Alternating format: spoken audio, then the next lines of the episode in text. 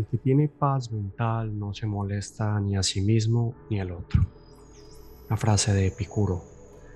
Hola, engomados, gran día. Es martes de Marte y hoy justamente es el último día de Aries en su temporada. Hoy el Sol transitará por el último grado de Aries. Con Aries fue el comienzo de un nuevo año y seguro trajo cambios, retos, movimientos y mucha intensidad emocional.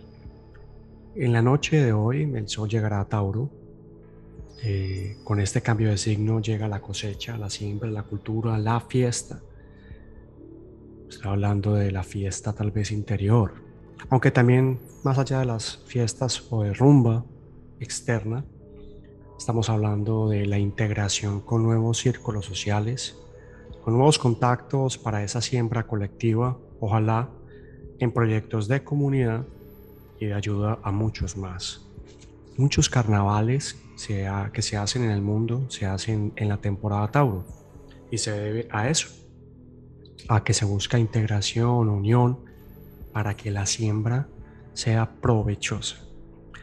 Con Aries nos empujaron a la búsqueda personal, a la verdad como elemento transversal en todos y en encontrar la acción en el día a día sobre todo para darle un sentido a la vida.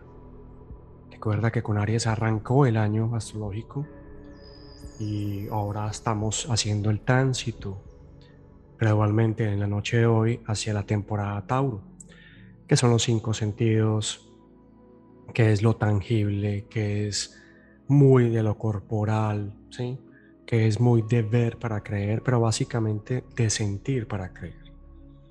Mm, la espiritualidad entonces en Tauro va a ser muy interesante, así como lo plantea Epicuro en la frase que te mencionaba y con que empezamos, porque la paz interior está en ti y está en nosotros y para los otros.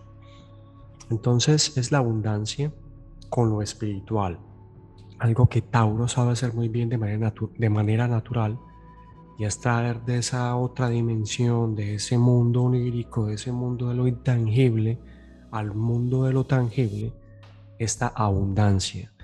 Abundancia para la siembra de todos los frutos que un árbol puede tener.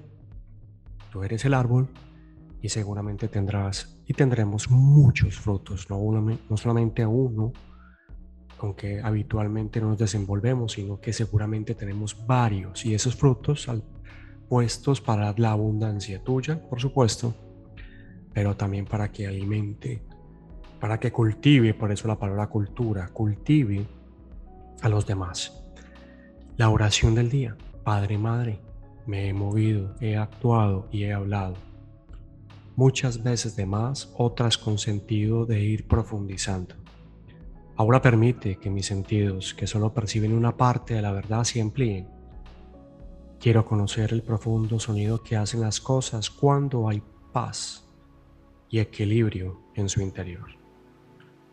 Un abrazo, buen cierre ariano y gran comienzo de la temporada taurina. Un abrazo, cuídense mucho con Tauro, arrancando hoy en su temporada.